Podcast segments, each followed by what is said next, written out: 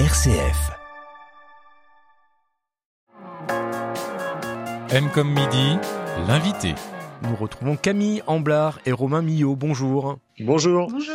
Votre projet s'appelle What's for Dinner, un projet lancé il y a oh, pas mal de temps, je pense, parce qu'il a demandé beaucoup de préparation. Ça a commencé quand exactement cette histoire?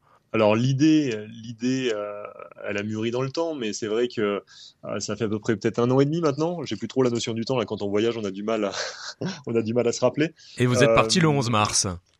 On est parti le 11 mars, exactement. Et voilà, donc on, vous retrouve. Ça fait déjà un an, mais ça fait trois mois. Voilà, on vous retrouve trois mois après votre départ depuis Lyon à vélo, des vélos euh, presque comme les autres, sauf qu'ils ont été faits sur mesure, si j'ai bien compris en, en, en écoutant euh, l'interview que vous avez faite avec Marie Leno et puis en allant sur votre site internet.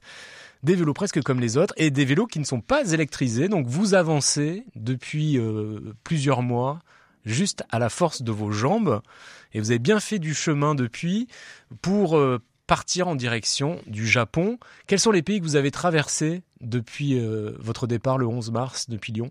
Alors du coup, on a commencé par, euh, bon, bah, par la France évidemment, un petit bout en France, puis après la Suisse parce que les Alpes c'était encore bien enneigé à cette période-là, et en Suisse il y a un col qui est complètement ouvert euh, été comme hiver. Euh, puis l'Italie, la Slovénie, un petit bout en Croatie, la Bosnie, la Serbie, la Bulgarie. On est arrivé enfin en Turquie, c'est un endroit qu'on attendait beaucoup. La Turquie ça a été quand même une longue traversée, c'est un grand pays, on a mis à peu près un mois et demi à traverser la, la Turquie d'est en ouest d'ouest en est, pardon. Euh, et enfin, on est arrivé en Géorgie et maintenant on est en Arménie. Vous êtes en Arménie. Depuis combien de jours êtes-vous en Arménie? Une douzaine de jours. Une douzaine de jours. Donc ça va être un peu long à traverser également? Ou vous êtes à la fin de ce périple? on est en Arménie, en fait, c'était pas dans le, projet d'origine. Euh, à l'origine, on, on, voulait passer en Géorgie, puis en Azerbaïdjan et prendre un bateau à Bakou qui est la capitale de l'Azerbaïdjan, pour traverser la Caspienne et arriver à Aktao au Kazakhstan. Euh, bon, après, c'est voilà, hein, c'est de la remise en question le voyage. Euh, L'Azerbaïdjan n'a toujours pas réouvert ses frontières suite au Covid. Bon, je pense qu'il y a quelques conflits aussi dans l'air qui font que c'est toujours fermé. Mmh.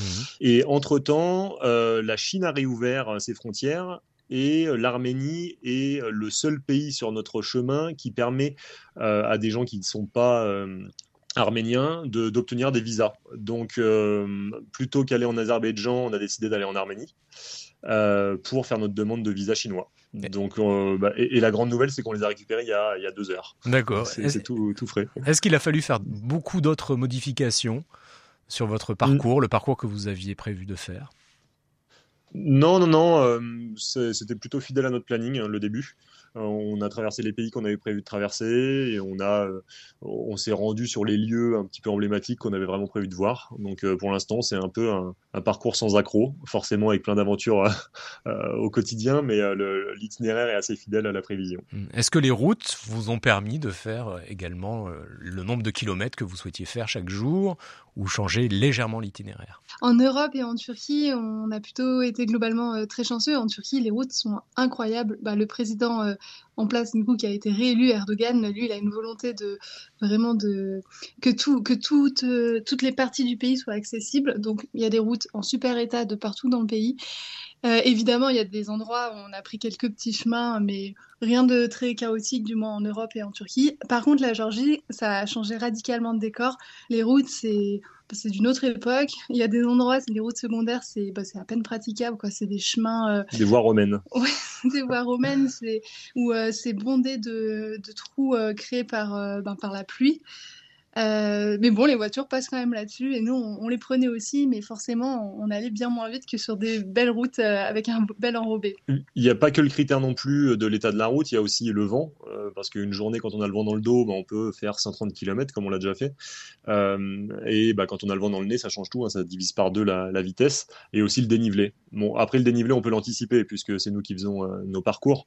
Mais euh, oui, c'est plutôt l'état de la route et le vent qui va conditionner nos, kilométrages. Mais c'est pareil, on est assez fidèle à notre planning à ce niveau-là. Euh, Camille Romain, combien de kilomètres avez-vous déjà parcouru depuis votre départ? Alors, exactement 5945, on a regardé tout à l'heure. il vous en reste combien? Ah, bah, pas loin de 10 000. Hein, En Turquie, vous avez notamment traversé une zone dévastée par euh, le tremblement de terre. Qu'est-ce que vous pouvez nous, nous, en dire? Quel sentiment ça vous a procuré?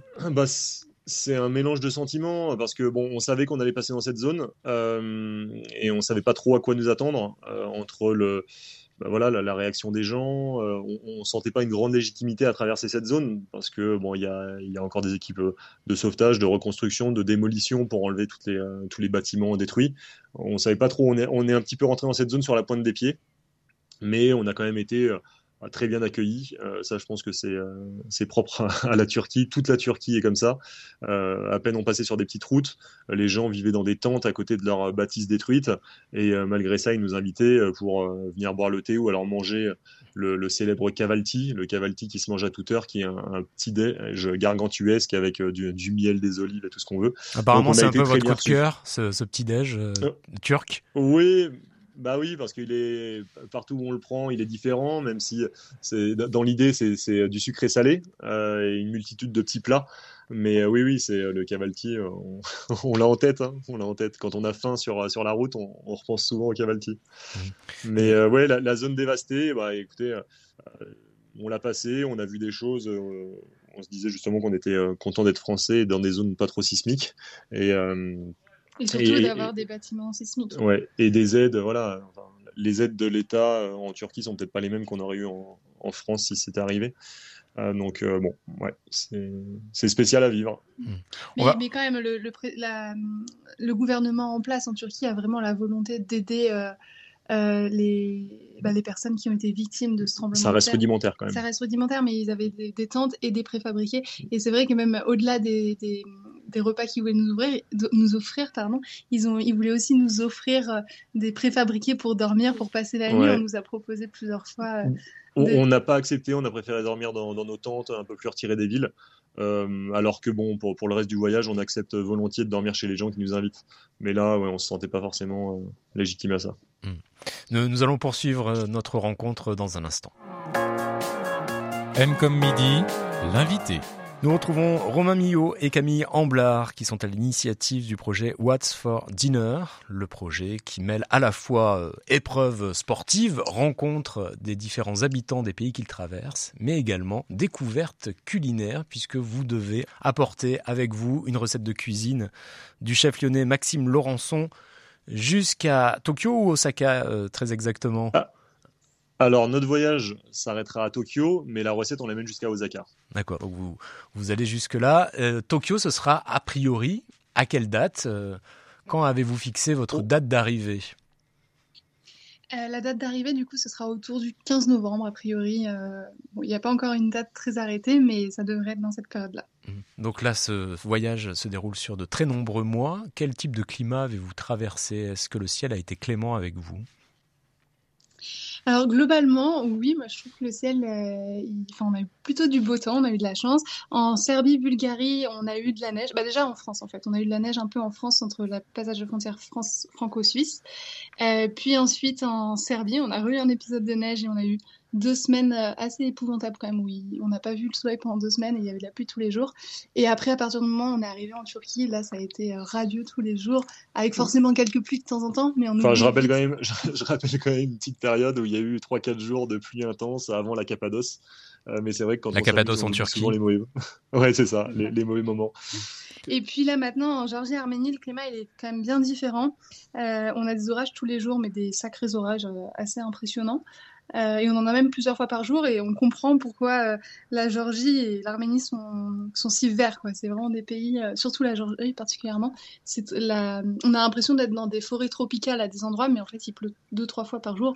et après il fait beau, donc on comprend pourquoi, pourquoi ça pousse. Ouais. pourquoi la végétation est si dense. La tente est moins contente des, des épisodes orageux. Ah, est-ce qu'elle tient le coup elle tient le coup, elle est toujours étanche, mais euh, les armatures sont un peu tordues parce que bon, qui dit orage dit gros vent, et il y a des moments, il faut, tenir la, tente euh, pour l'aider à tenir au vent. Est-ce que globalement vous êtes content de la préparation que vous avez faite, ou est-ce que maintenant vous vous dites ah on aurait dû emmener ceci, plutôt sacrifier cela Est-ce qu'il y, a déjà un petit un petit bilan de, mi-parcours qui est fait sur euh, ce que vous avez emmené avec vous? Le bilan, on a pu le faire très rapidement. Hein. Comme beaucoup de personnes qui voyagent disent, si un objet n'a pas servi euh, au bout de 15 jours, c'est qu'il servait à rien. Alors c'est lequel euh, quel, quel objet n'a pas encore servi Bon, alors on a on l'a pas encore renvoyé et euh, on va sûrement la garder jusqu'au bout, mais on a une poêle parce qu'on s'est dit c'est super, on va pouvoir faire des petits œufs au plat euh, le matin, mais au final les œufs, malgré une bonne boîte Tupperware pour stocker les œufs, bon, on les casse tous, donc la poêle n'a pas servi. la casserole par contre elle sert beaucoup, mais oui la poêle c'est l'objet l'objet qu'on qu'on promène à travers les pays et qui reste dans la sacoche. Et globalement, vous cuisinez beaucoup ou vous êtes souvent invité Parce que c'était aussi l'objectif de manger la nourriture de chaque pays, de chaque endroit que vous traversez? Est-ce que vous avez quand même été amené à cuisiner? Principalement, on mange chez les gens, mais c'est vrai qu'on aime aussi avoir nos petits moments euh, de tranquillité. Euh, ça nous arrive de refuser des invitations pour euh, rester camper tranquillement au bord d'un lac et voir un coucher de soleil, avoir notre intimité aussi. Et bah, en l'occurrence, là, on cuisine dans ces moments-là. Bah, pas plus tard qu'il y a trois jours, on a fait le tour du lac Sevan en Arménie. Euh, et, on a été invité, on s'est fait offrir même des poissons euh, fumés du, du lac, euh, et, on a refusé l'invitation parce qu'on voulait absolument camper au bord du lac. Donc il arrive que voilà, on veuille aussi un peu notre, notre autonomie, parce que c'est quand même fatigant de dormir chez les gens. Là, on sort de deux invitations deux soirs de suite, ben, on, se couche tard, on se couche vers 1h du matin, les lendemains, malgré tout, on a quand même pas mal de kilomètres à faire en vélo. donc il y a des moments où il faut qu'on se repose et qu'on récupère, et, et on récupère ben, quand on est que nous deux euh, dans une tente. C'est plus, plus, simple. Romain, je vous ai même vu danser. C'était où, chez qui? Oh, alors, je danse très souvent, mais euh, des fois, je me, je me fais filmer. C'était en Turquie, celle sur la vidéo. Euh, c'était en Turquie, à Tadvan, exactement, à côté du lac de Van, dans l'est de la Turquie. Et c'est vrai, vous avez souvent une été. traditionnelle. Pardon, de, mariage turc. C'était du coup c'était un jeune qui, qui, a initié Romain aux danses de mariage turc. Et vous avez dansé d'autres fois, alors c'est ce que vous avez l'air de dire. Oui, bah oui, oui, quand euh, il y a l'occasion qui se présente. Je suis pas un grand danseur. Hein, non, lors du voyage. Euh, Je parle bien du voyage. Oui, hein. ah, bien sûr, bien sûr. Ouais. pendant le voyage, quand euh, quand il y a de la musique dans une salle et que les gens dansent, bah, c'est entraînant, donc on danse. Et Romain, vous avez parlé de coucher de soleil. C'est un peu un cliché le, coucher de soleil, mais quand même, quel est le plus beau coucher de soleil que vous avez vu l'un et l'autre, ou peut-être que vous n'avez pas le, le même favori? Alors, c'est un cliché, mais c'est tellement vrai que camper et voir le coucher de soleil, ben c'est c'est tellement agréable. Euh, et on se dit qu'on est content de faire ce voyage comme ça. Et Camille va répondre parce qu'elle a vraiment une idée en tête d'un coucher de soleil. Ah le plus beau, je crois que c'était euh, en Cappadoce. Euh, on avait trouvé le spot un peu de rêve au milieu des, canyons euh, de Cappadoce. Et puis il y avait un, coucher de soleil incroyable. Et puis surtout il y avait eu ce réveil derrière. Le réveil on a été réveillé à 4h30 ou 5h du matin par le bruit euh, du gaz dans les montgolfières. Et on est sorti de la tente et là il y avait le lever de soleil et toutes les montgolfières au-dessus de nos têtes. Donc il y avait le coucher de soleil et le lever de soleil. Et, c'était une partie de chance parce qu'on ne sait jamais la veille pour le lendemain dans quel sens va souffler le vent et si les montgolfières allaient euh, passer devant notre tente. Et on a eu la chance d'être déjà isolé de toute la zone touristique même s'il n'y avait pas énormément de monde qui circulait. Et on avait notre tente dans un petit champ où euh, il y a eu zéro passage. Et euh, les montgolfières qui passaient à 20 mètres de nous, les gens même qui nous disaient euh, bah, good morning de, la montgolfière, pas de la nacelle. Mais après, il y en a eu plein d'autres. Hein. c'est souvent, on essaie de, trouver des endroits un peu idylliques pour poser la tente, soit au bord des rivières, de lacs. on a la chance d'avoir des beaux, beaux couchers de soleil sur les montagnes, sur les lacs ou sur les campagnes. Camille Amblard et, Romain Millot, une dernière question concernant l'un des objectifs euh, de votre voyage, What's for Dinner C'est le dinner, le repas. Quels sont euh, vos plats préférés, ceux que vous avez découverts, euh, auxquels vous ne vous attendiez peut-être pas? Alors, euh, c'est vrai que je pense que quand on est français, déjà, on est très regardant sur toute la nourriture parce qu'on a l'habitude de bien manger en France.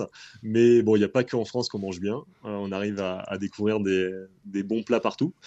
Euh, c'est très dur de dire. Je, pense qu'à chaque frontière qu'on passe, on est content de découvrir le pays d'après pour découvrir aussi une nouvelle gastronomie. et je pense qu'il y a aussi l'effet de plus on s'approche de la frontière, plus on a envie de découvrir. Mhm. Donc, dire vraiment un plat qui m'a le plus plu ou qui nous a le plus plu, c'est dur. Non, celui qui vous a euh, peut-être marqué par son originalité, par, euh, par son goût, par. Euh, Alors, l'originalité, je pense que c'est le mumbar, c'est de l'intestin de mouton farci au riz. Donc, c'était original et c'était très bon. La sauce était un petit peu piquante, mais comme les brochettes de, de foie d'agneau, qui étaient, qui étaient très bonnes.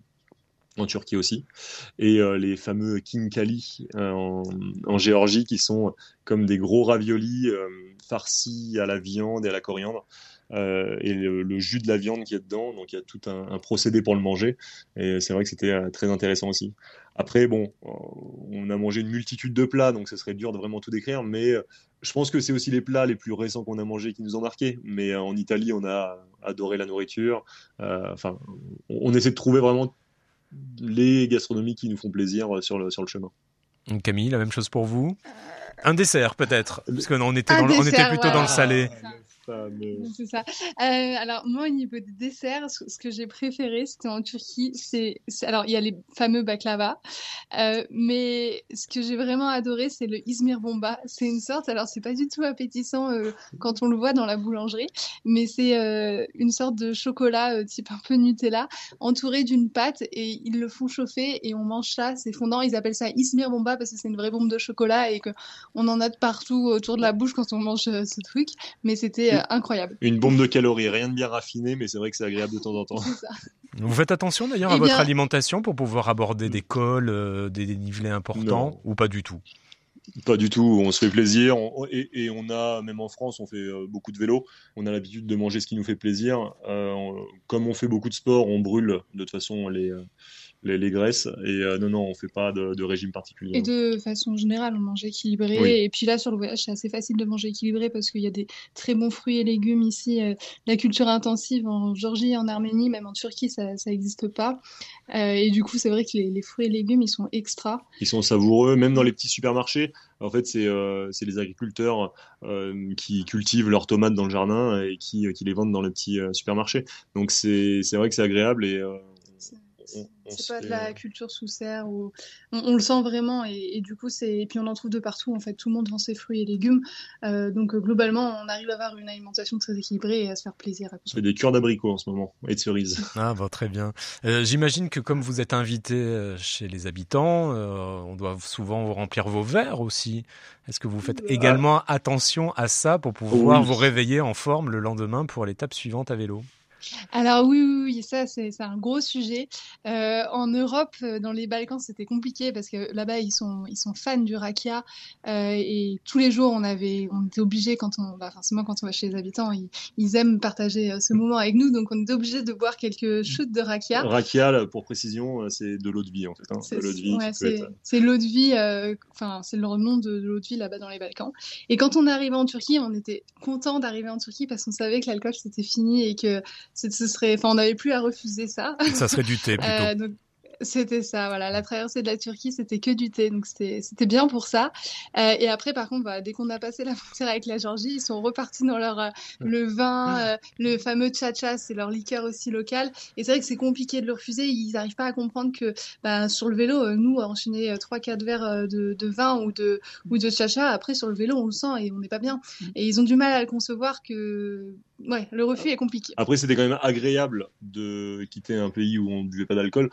On, aime avec modération, donc euh, retrouver du vin, euh, et qui plus est le vin géorgien, qui a quand même une bonne réputation, on était content. Mais c'est vrai qu'ici, la modération, ils connaissent pas trop. Quand ils ouvrent une bouteille, il faut la finir. Donc, euh, Et c'est des bouteilles d'un litre cinq. Ouais, c'est des bouteilles d'un litre cinq. Et, donc, on a découvert des bons vins, on a passé des bonnes, des bonnes soirées. Mais des fois, bah voilà, quand c'est à l'heure du midi, on est obligé d'insister pour bah, pour pas, pas finir la bouteille et partir avant. Hmm. C'est dur de dire au revoir. Je vais vous laisser euh, poursuivre votre chemin et vous laisser faire un carton. Vous pouvez juste nous dire en un mot de quoi il s'agit. Euh, le, carton pour euh, mettre les vélos dedans Eh oui, c'est bien ça. Alors, bah, comme je vous le disais au préalable, l'Azerbaïdjan n'a toujours pas réouvert, donc on n'aura pas la possibilité de prendre le bateau qui nous aurait fait traverser la mer Caspienne on va être obligé de prendre un vol euh, de Yerevan, la capitale arménienne, jusqu'à Aktao, donc la ville euh, à laquelle on était censé arriver en bateau. Et euh, bah, qui dit avion dit paquer toutes les affaires. Et on a récupéré là deux cartons de vélo dans un magasin de vélo local. Et bah, jeudi matin, on devra démonter les vélos, les porte-bagages et bah, tout, tout fermer dedans. Bon, ben, bonne traversée en avion. Merci à tous les deux. On peut suivre votre périple sur votre compte Instagram, notamment What's for Dinner. On mettra le lien sur euh, la fiche de, cette émission. Et puis vous avez un site internet qui porte le même nom. C'est ça, WATTS. WATTS. Et la, la suite du voyage, ça se passera du coup depuis le Kazakhstan, Dans le désert, Dans à la- 48 degrés. voilà, en Asie centrale. Bon, ben, bon courage à vous deux et bravo pour votre bonne humeur. Merci beaucoup. Au revoir. Merci à vous.